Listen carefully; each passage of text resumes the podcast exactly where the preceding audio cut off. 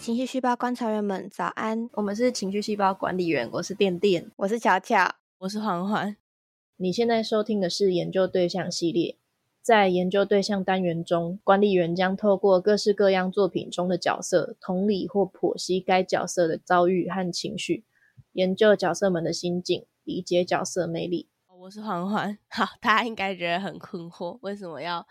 应该说，平常开场不是都是欢欢吗？但是大家听到我的声音了，没错，我我 哇！欢欢在诶上个礼拜上上个礼拜确诊了啊，终于轮到我了，太痛苦！我一直很避免，就是有一个说法是，你不可以跟人家说你是天选之人，你只要这样讲。你就会中，然后我就一直避免，我就一直心里都是都是想着，不要我有一天也会中，我有一天也会中，不可以这样想，不可以这样想，我就这样跟我的身体相安无事。到了二零二三，在二二八回去妈妈家的时候，妈妈就说：“花花，你都还没有确诊过吼？”我说：“对啊。”然后他就说：“哇，你可能就真的不会。”我就不要这样讲，完蛋！bang，当天晚上，哇，bang，好直接两条，bang bang。没有，当天晚上没有验不出来。我想说，可能真的就是小感冒。然后隔天我真的太不舒服了，两条水啦。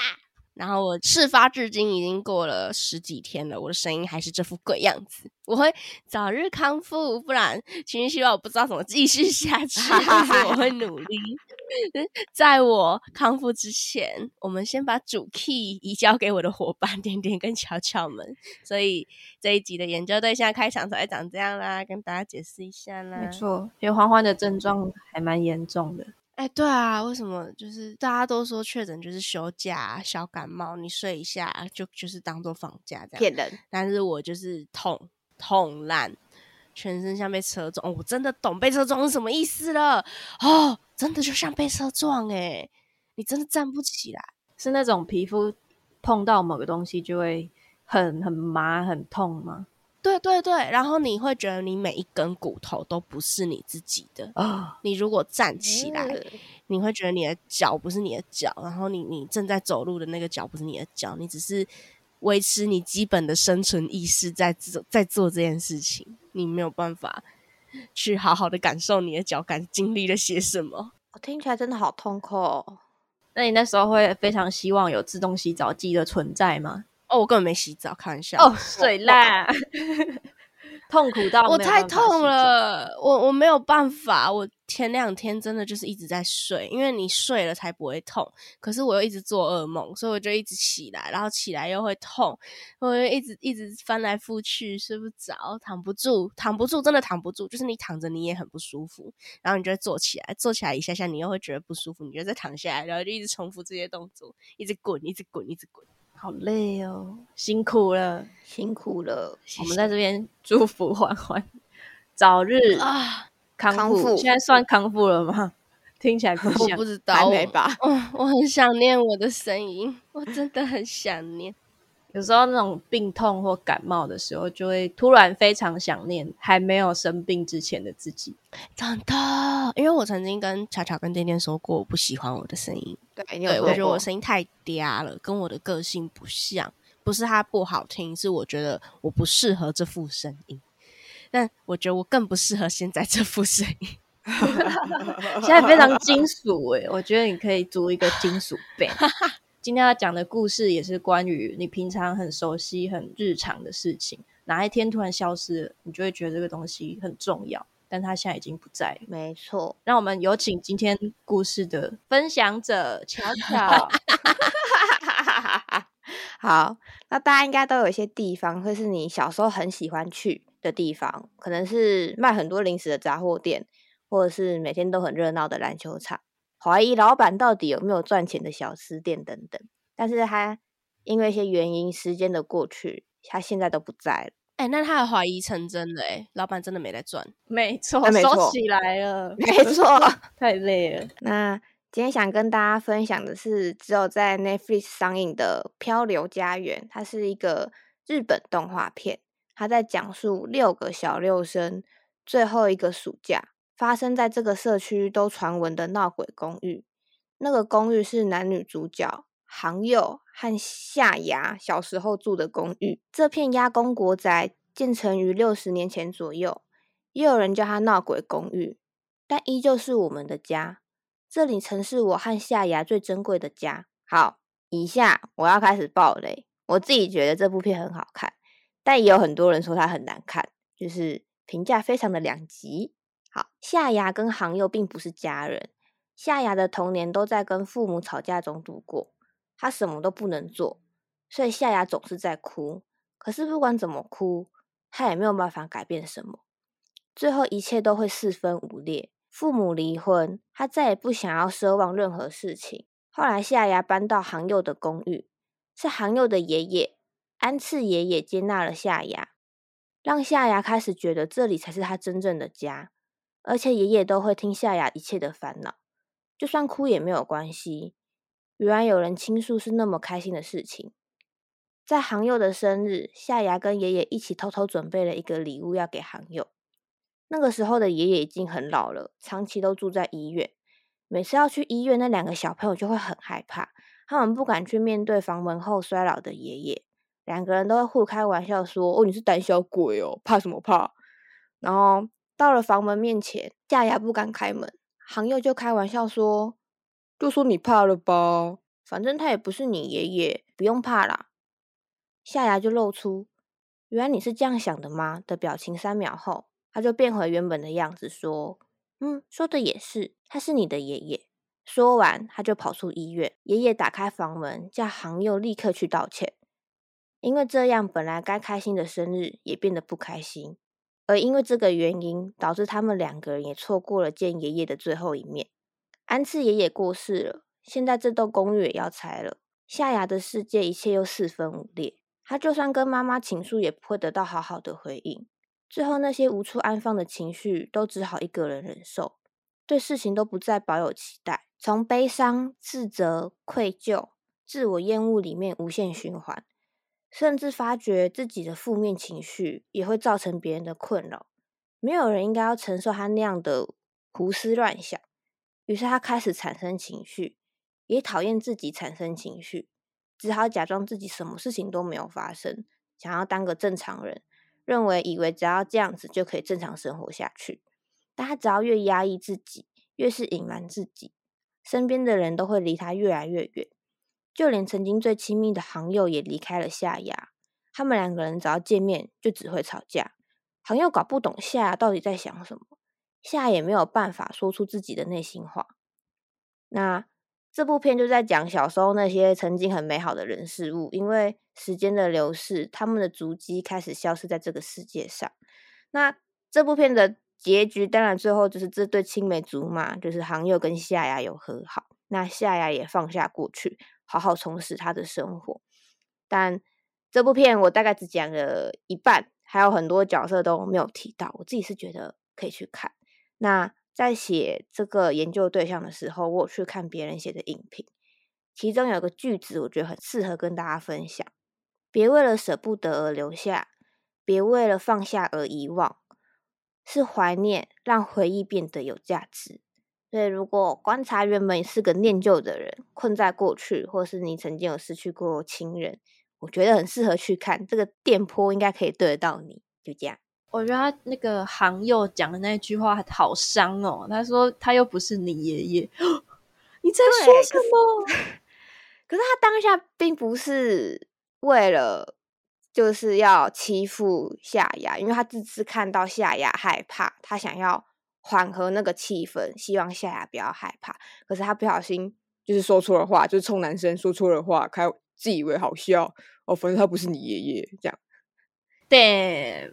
对，我看了这部片，我一直在哭，诶就是后半段啦，我狂哭猛哭，因为夏牙就是他就是困在过去，他没有办法离开这一切，就是他原本所依赖的一切又要，就是像他说的，又要四分五裂，就是他本来有个家庭，然后因为吵架，他爸妈是都离开了他，然后他是居住在航友的家里面，安次爷爷接纳了他。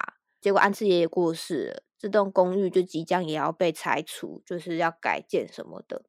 可是夏牙都会在被拆除之前，他都会待在公寓里面，他不想要，他也不去练球，然后开始，他还是有上课了，但我在想，他应该也没有很认真的在上课，他就是只要一放学，他都会待在那个公寓里面，待在安次爷爷的房间里面，他就是没有办法接受这一切，他没有办法好好的跟这一切做个道别。我觉得哦，我觉得杭佑那一句很伤，是因为他讲的东西是事实。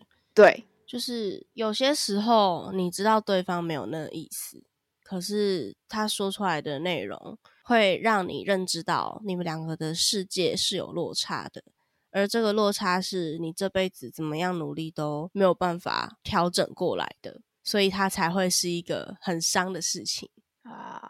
没错，因为我我我看到那一段的时候，我想想到一件事情，可是我怕店店想太多，就是请你不要想太多，这件事情对我来说已经过去了，我只是想到那件事情。好，就是有一次我们在吃饭的时候，反正就是忘记是谁跟谁吵架，不不重要，反正店店的心情没有很好，然后最后店店就说：“那我觉得只有只有家人才会是，就是一直。”不会离开你，一直在你背后支持你的的人。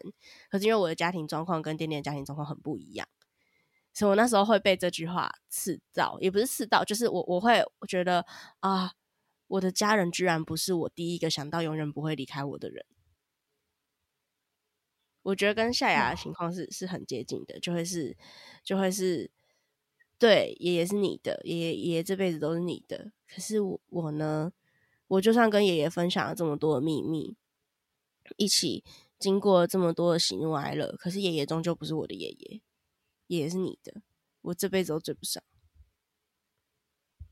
没错，而且，嗯，这个故事就是我说六个国小生，然后其中一个国小生真的超级无敌讨厌夏亚，然后他们就是因为一些原因，就像这部片说他是漂流家园，他们就是漂流在海面上。然后那个女生就会一直疯狂说：“都是你的问题，都是夏雅你的问题，我们才会在这边。”巴拉巴拉巴拉巴拉巴拉巴拉。然后，所以在这个就是在整个世界里，所有人都在跟夏雅说：“哦，是你的错，是你的错。”然后，就像杭佑说：“就是他不是你爷爷，所以不应该悲伤的角色，可是却变成这部片里面最悲伤的角色的这种感觉，就觉得哦，更难过了。”嗯，我之前有看一个 YouTuber 的影片，他还蛮酷的，叫“干这根本有病”，你没有看过吗？这根本还是这哥们？根本根本干这根本有病，我没有看过，没有。那个颜色的主理人迪拉胖有推荐过那个频道，那是个他就是一个用 iPhone 随意录的一个影片，然后通常都是在录。一个人在分享他自己的故事，然后就把很多人的故事这样串在一起，是一个就是很日常但蛮酷的一个影片。这样，然后就看到有，我就印象有点深刻，是有一个人在分享他家庭的状况。他好像是也就也是寄住在不是直系血亲的的亲戚的家里，然后很长一段时间这样子之后，然后他自己也是会想。离开这个世界有这些念头这样子，但是他的那些所谓没有直系血亲关系的家属，就是他的家人们，虽然血缘关系没有这么的直接，但是那些跟他一起生活的家人们，都是真的非常非常关心他，就是真的把他当成，就他们就是家人，不管他们有没有非常直接的血缘关系，觉得他们已经。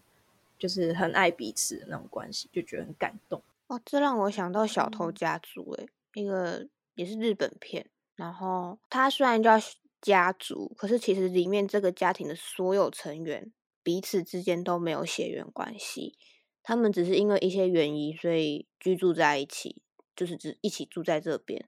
可是就像刚刚店店说的，就是他们比其他家人都更像家人，就是他们会互。互相依靠彼此，就是真的把对方当成爸爸妈妈的这种感觉。嗯，我自己在看的时候，我觉得下牙有一小部分跟我很像，就是也是我们上一集提到我的感官容器有说我没有办法去接受我的亲人过世。其实我后来回想，是任何我身边的人过世，我都好像。会很没有办法接受，就是我没有办法接受，说他就真的这样离开了吗？会不会这只是一个玩笑话？因为我目前除了我家人过世之外，我的国中导师还有我一个朋友也过世了。可是，在他们我收到他们两个人过世的讯息之后，我都会觉得这是假的，就是怎么可能？明明我还在看 FB 看到他们的贴文，明明就还只是几天前的事情，为什么现在就就过世了？就是这中间到底出了什么差错？就我没有办法好好的。就像夏牙说的，没有办法好好的去跟他们做道别。就即就算到了现在，我现在都还是会深深的相信着他们还活着，就是活在我的脑内。虽然说我很理性的知道他们过世，可是我就是还是会有个小小的希望，觉得说他们还存在，只是只是有点在他们在跟我玩捉迷藏，然后他们躲起来了，我找不到他而已的这种感觉。觉得这样好像也没有不好。就要活在你的记忆里面。Yes, yes。我阿公在我大一的时候过世了，然后因为我是一个很容易、很容易做梦的人，所以我其实，在阿公过世之后，还有梦到阿公两三次。那我们当然没有任何证据证明那些阿公梦到阿公是到底是阿公来找我，还是只是我梦到，只是我想太多，只是我想象出来的，都有可能嘛。但反正我就是有梦到阿公。昨天是我弟生日，然后。昨天他就发一张照片，是小时候阿公帮他庆生的合照。嗯，那那张照片没有打任何字，就是只有发出来这样。然后我就回他说：“你想阿公了吗？”他就说：“他都不来找我。”哦哦，对我就我就我就会为此有点，就是因为每个人的纪念形式不一样嘛。就是像刚刚巧巧说的，就是于他而言，他会相信着。这个人还活着，活在心里，或活在生活中每一个足迹里。可是我弟那边的想法，可能就会是，我也很想要有这样子的信念，可是，可是偏偏我却没有没有足够多的感性基础，或者是胡思乱想的功能，我不确定，就是。弟弟说，就是很多事情，阿公如果还在，因为我们家比较复杂啊，阿公是一家之主，阿公可以做主很多事情。然后弟弟就说，如果阿公还活着的话，很多事情都会变得很简单。我觉得是在这个过程里，在阿公过世到到今天，就是这四三四年里面，弟弟感受到阿公正在消失在他的生活里。因为阿公不在了，所以有接下来的这些事情。因为阿公不在了，所以怎么样？怎么样？怎么样？所以他跟乔乔的情况是完全相反，就他连去想着这个人还活着都没有办法，因为所有的处境都在提醒他阿公已经离开了。哦，他没有，我我懂。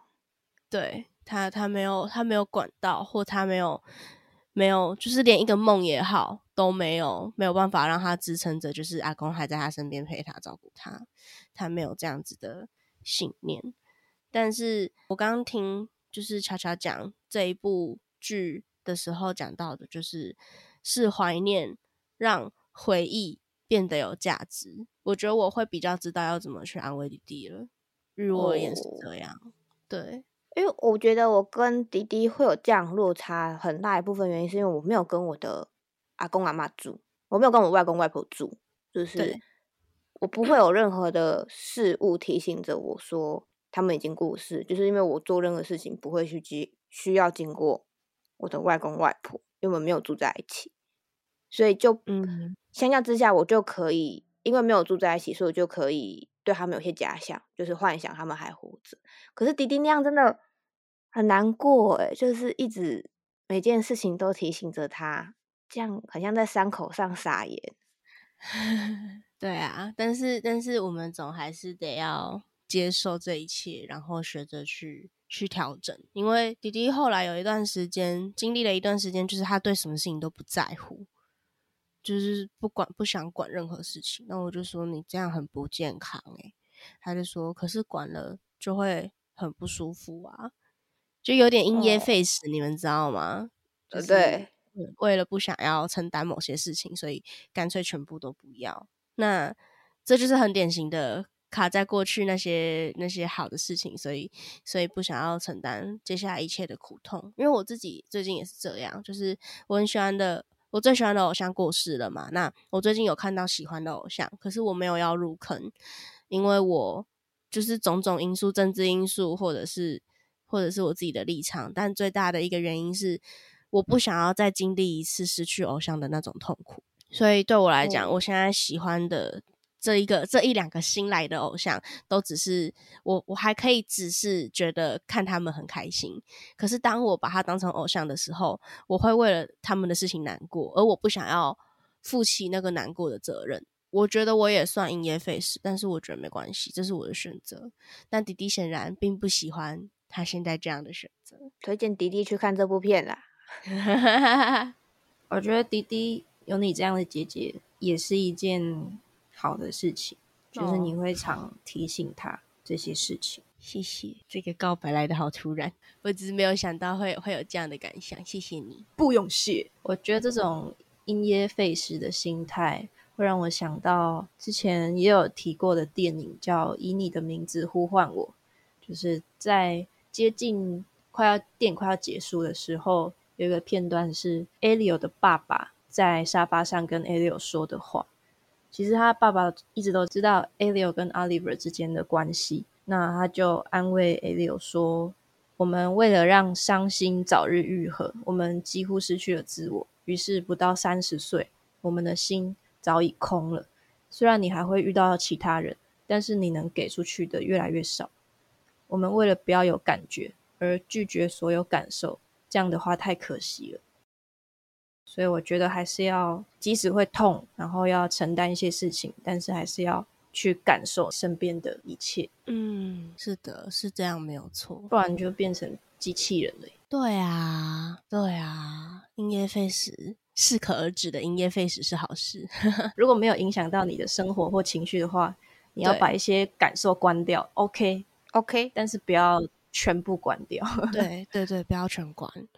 因为像我现在喜欢偶像，我就讲跟身边的人讲的很清楚，就是我现在喜欢他们是因为我只有从他们这边获得开心。可是我自己追星的责任感比较重，就是我会因为偶像出事，不管是失言还是性侵丑闻那类的酒驾啊什么的，我会为此很难过，因为他对我来讲已经是精神信仰的存在。想象你的神做出了一些。背道而驰的事情，我觉得是这样的，所以对我来说，我不要再有那种程度的罪行。可是我还是想感受那些开心，所以我还是让自己去吸收那些东西，因为我我想要保留某些部分的感官。我自己是比较高敏感的人，就是很容易被外界情绪影响的人。后来就是我曾经为此很痛苦，因为觉得就是别人感受不到的事情，可是我都感受得到，那我就会因为这样子很难过、很不舒服。但我后来发现一件事情，就是别人觉得微不足道、不起眼的小事情，对我来说也都至关重要。我的痛苦是别人的两倍，但我也在快乐的时候比别人还要快乐，那这就是很值得的一件事。这有点让我想到一句有点狗血的那个名言。是富兰克林讲的。他说：“有的人二十五岁就死了，只是七十五岁才埋葬。”哈哈，怎么会想到这段？不知道，就觉得如果把感受都关起来了，那好像好像是死了的感觉。对 还好下牙有成功保留了这些感受。没错，他还一直活着。太好，爷爷也活在他的心里。没错，这部片虽然说除了讲爷爷过世，因为就是人事物的人没了，可是他的还有一个物也不要不见了，也就是那个公寓也要没了。我觉得就是在看这个片段的时候，会让我想到大学毕业要离开租屋处的时候。我不知道你们会不 会？我是觉得搬家很痛苦而已。哦，是哦。搬家真的搬家很累，搬家真的很累啊！是很累。可是我那时候看到租屋处房间都空空的，内心有点很难过的感觉。有啊，我有，我我有啦。我那时候有发一篇现实动态，是我我会记得这间房间跟这这一个公寓带给我的一切，装载着我大学期间所有的最快乐跟最伤心，在每一个。睡不着，打开门就有人迎接我的客厅里，在每一个熬夜打通宵的麻将的时候，还有我们情绪细胞的几位坐在欢欢的房间地板的时候，在那边录音。对对，我也有我也有讲到这件事情，就是我那时候看着整理完的房间的时候，也是也是这个心情。哦，我刚刚讲的那首歌是我们第一季跟第二季结束的时候我放的歌，就是都是同一首，那首歌叫《该说再见的朋友们》。那我那时候就是看着我的房间，关上门的那一瞬间，我我的心里就是我们要头也不回的离开。一句 话，我现我因为我现在还是会回台中，每个月回一次。然后为什么去找男朋友？哦 不然想得到什么答案？我就是要你讲出这句话。无聊。有的时候我们会经过，就是之前住的大学住的租屋处，就是我们两个人还是会特，就是如果经过的话，我们还是会特别开车绕进去那个租屋处。然后我记得上一次经过的时候，然后我男朋友就开车绕进去，然后他就开玩笑说：“哎，我要停车喽，准备喽。啊，你有带钥匙吗？要不要叫店店帮你开门？”干。也是很闹哎，对啊，然后我就哦，就是还是看到每个人事物还在那里，就会想到以前发生的事情，你就还是会很感伤。可是你也只能继续往前走。嗯，我没有去看，我有一个很喜欢吃的面店，在我大四的时候它诞生了，那个炸酱面超级好吃。可是我们后来经过的时候，就发现它已经关了，就是。它已经没有开了，我再也见不到那个对我很好的老板，还有曾经偷偷送我一颗蛋，好好。就是对看到这部片的时候，我那时候也有想到，这是大学生活，也让人很难过，可是也是很开心。就是那些回忆都是，不论是开心或难过，可是它就是终究它就是过去了的这种感觉。没错，我有时候我刚上来台北的时候，或者刚刚毕业刚搬回台南的时候，我的身体都会有一个错觉。就是觉得，哦，因为我在前情提要一下，我在台中念书的时候，有一间面疙瘩，我很喜欢去吃。好，然后呢，我到台南或到台北的时候，身体会有一种错觉，是我只要踏出门，骑上我的摩托车，我就可以到那一间面疙瘩店。嗯，我觉得可以去买面疙瘩，但这个都是错觉。我就觉得，我怎么会这样想？很奇怪一个身体的错觉，身体还没适应，你已经回到台南了。对，超怪。那这集就是要跟大家分享那些已经过去的人事物，不论它是好的或坏的。那不知道你现在还有没有困在过去？但我希望，就是如果你是个困在过去的人，我觉得大家都可以去看这部片，就是希望。观察员们看完这部片之后，也可以好好的放下，但也像我最开始有说要跟大家分享的句子，就是别为了放下而遗忘，然后别为了舍不得而留下，是怀念让回忆变得有价值。希望大家都可以好好的跟过去那些你所放不下的人事物做一个道别，但这个道别并不是说你要就这样把他们抛弃，而是你可能。像可能像我一样，就是把它存在某个地方，然后你会记得，但是你会带着他们一起往前前进。那如果各位观察员没有想到什么样的角色，或是你有类似的故事，都可以搜寻我们的 IG 情绪细胞跟我们说，或是到 Apple Podcast 底下评分，告诉我们你的故事或是你的感想，或想给我们什么建议之类的，也都欢迎大家去底下留言，我们都会看得到。那今天就先这样喽。大家晚安。晚安。